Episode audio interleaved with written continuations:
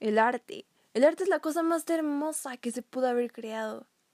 El arte es algo tan difícil, pero a su vez tan fácil de entender.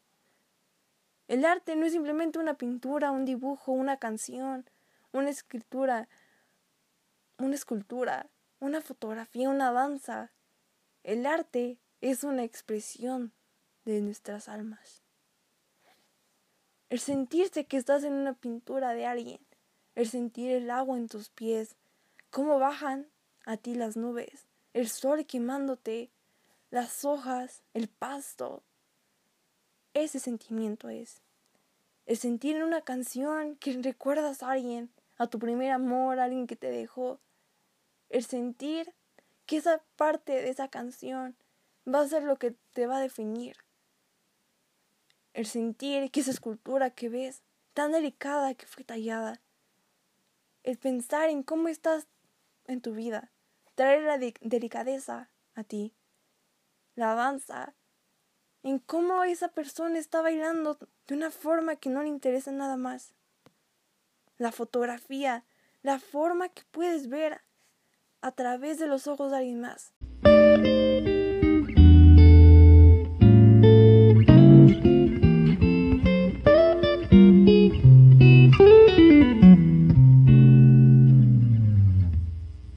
Claro ejemplo de esto es Van Gogh. Van Gogh tenía un estilo diferente de retratar el mundo, al igual que Picasso. Tenía un estilo que a lo mejor no era lo más común para su época, pero hoy en día es recordado como uno de los grandes pintores. Uno de sus ejemplos podría ser el retrato del doctor Paul Gallet, un señor mirando a la distancia, con una mirada apagada. Al lado tiene unos libros, Supongamos que por el título debe haber sido de un doctor. Una planta a su lado, mirando a la distancia, a lo mejor pensando en todos los problemas que tenía ese día. O tal vez tan solo estaba un poco cansado. Otro podría ser la mujer italiana. Una señora con una sonrisa un poco parecida a la de la Mona Lisa, con unas flores entre sus manos, sentada en una silla, y su vestido un poco grande y de colores. Y el más hermoso de sus dibujos, su autorretrato. Unos ojos un poco tristes, su piel pálida, su cabello ondulado, aquel bigote que tenía que lo hacía muy característico. Otro ejemplo en el ámbito de la música es Beethoven con su Sinfonía número 9, una de mis favoritas en lo personal. Esa canción que te hace pensar en cómo habrán sido los bailes de aquella época, con Beethoven tocando y un montón de personas bailando a su alrededor, con sus vestidos grandes, sus peinados un poco extravagantes, llegando y corriendo para bailar en el centro del salón.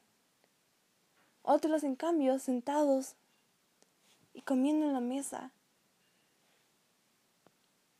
mientras Beethoven disfrutaba de tocar su música y ver cómo los demás les gustaba. Y en el ámbito de las fotografías, podríamos decir que Imogen Cunningham es una de mis favoritas, ya que cuando fue madre, se dedicó a fotografiar las cosas más cercanas hacia ella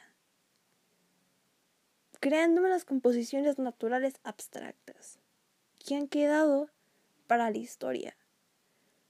Mi favorita es una de unas flores. Una es de un tono casi gris y del otro es el tono ya casi llegando a negro. Están plantadas sobre una maceta y sus raíces se ven. A mí lo que más me asombra de esta fotografía, lo que más me asombra que pudo transmitir, ya que esta fotografía fue hecha desde por el año de 1900 y cacho, fue el lograr que se pudiera ver la textura de la hoja, que para esa fecha todavía no era algo tan común, pero que pudiera transmitirnos, que pudiéramos ver la forma que la hoja estaba hecha, que el pétalo salía, se puede sentir por decir así, la hoja. ya para terminar, vamos a la parte de los escultores.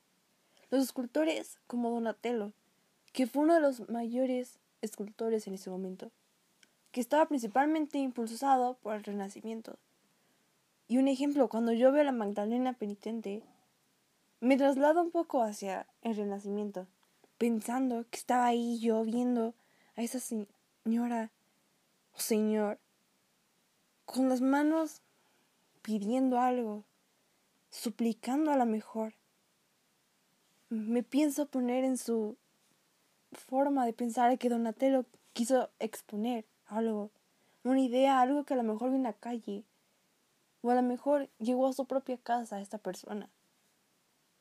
Cuando veo todas esas obras de arte, siempre pienso en el sentimiento que nos trasladan, hacia dónde nos quieren llevar, hacia dónde quieren que vayamos. Siempre dejo que mis sentimientos vayan primero y que nos lleven un camino para poder entender bien el arte.